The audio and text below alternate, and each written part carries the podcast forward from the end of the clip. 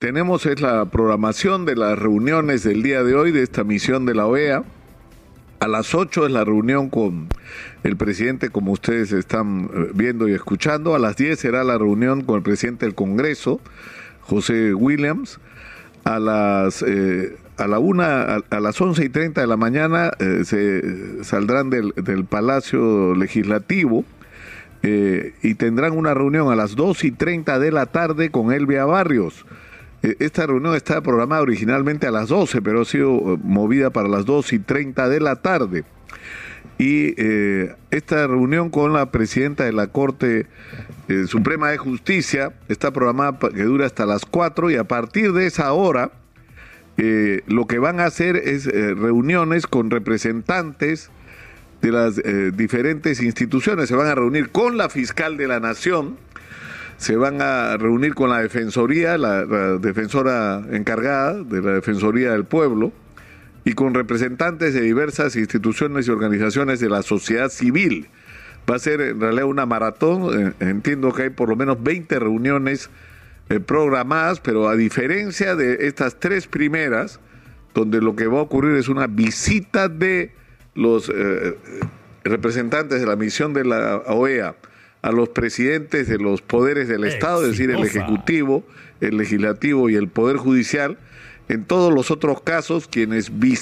quienes realizarán la visita serán uh, o, serán recibidos las delegaciones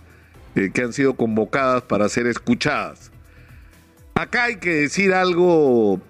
que es relevante, ¿no? O sea, ¿qué posibilidades tiene la OEA de intervenir en una crisis?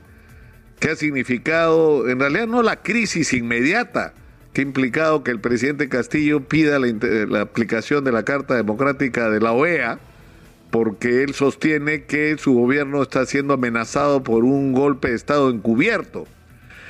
Eh, la realidad es que hay una confrontación total entre el Ejecutivo y el Legislativo, donde cada uno ha hecho de su parte para agravar una crisis que ya venía de atrás, porque hemos tenido en poco más de cinco años, o en poco más de tres años, perdón, cinco presidentes de la República. Ha estado PPK, que fue renunció para no ser vacado, ha estado Vizcarra, que fue vacado, ha estado Manuel Merino, que tuvo que renunciar, ingresó Francisco Sagasti por el poco tiempo que duró su gobierno de transición Finalmente se instaló Pedro Castillo, pero todo esto ha sido en un tiempo permanente de crisis, que se ha hecho ya insostenible a estas alturas para los ciudadanos, porque esta permanente confrontación eh, ha tenido como una de sus consecuencias el que no se atiendan y no se pongan prioridades a los problemas de los ciudadanos y a las urgencias de los ciudadanos y a las posibilidades de que el Perú se transforme en un país distinto al que, al que es hoy. Y, este es nuestro, nuestro problema y esta es nuestra tragedia porque, eh, como hemos dicho en infinidad de oportunidades,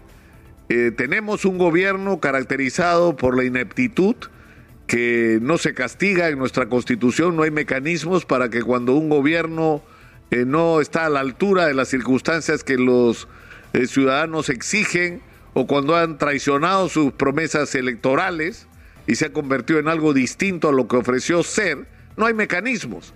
para modificar esta situación. Así como tampoco permite la constitución actualmente vigente cuando en situaciones como la que estamos viviendo, donde hay evidencias que ha llevado a la fiscal de la nación a sostener que el presidente de la República sería el líder de una organización criminal enquistada en Palacio de Gobierno, eh, no tenemos constitucionalmente la posibilidad de sacar al presidente y el único instrumento que queda es el de la vacancia presidencial que requiere un número de votos que hoy no existe en el Congreso a favor de ese tipo de propuesta. Y tenemos en el otro lado un Congreso de la República que no ahora, desde hace años se caracteriza por su permanente boicot, por su ineficiencia total, por su falta de sensibilidad de contacto con los problemas principales de la sociedad y por haber sido convertidos finalmente en instrumento de quienes no aceptaron los resultados, no solo de esta elección, tampoco aceptaron los resultados de la elección de Pedro Pablo Kuczynski, y eso es lo que ha marcado la conducta, lamentablemente, del Congreso de la República, compuesto sinceramente por aquellos que no son los mejores representantes de la sociedad peruana. Y el espectáculo que hemos visto en los últimos meses es la principal prueba de lo que estoy afirmando. La situación es muy compleja. La fiscal de la Nación considera que para enfrentar el problema que tenemos con el presidente de la República y considerando que el artículo 117 de la Constitución no permite vacarlo, o no permite acusarlo, perdón, eh, tenemos sin embargo el amparo de la Convención Internacional de las Naciones Unidas contra la Corrupción, que lo que sostiene es que cuando haya una confrontación entre los mecanismos de protección que puedan tener los altos funcionarios, como el presidente Castillo en este caso, eh, debe prevalecer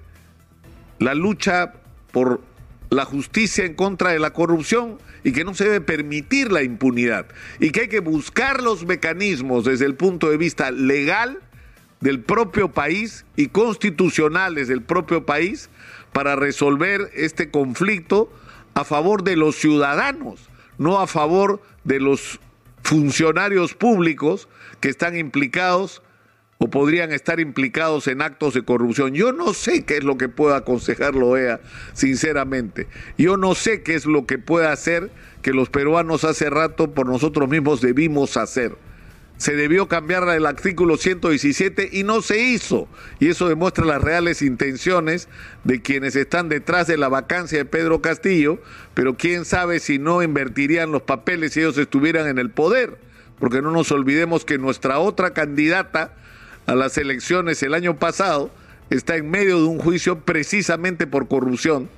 y que está enfrentando la posibilidad de una condena. Por lo tanto, una modificación constitucional de las características que podría permitir el acusar a Pedro Castillo tampoco le convienen a la otra parte en conflicto en este momento. Estamos atrapados en una situación sumamente compleja donde finalmente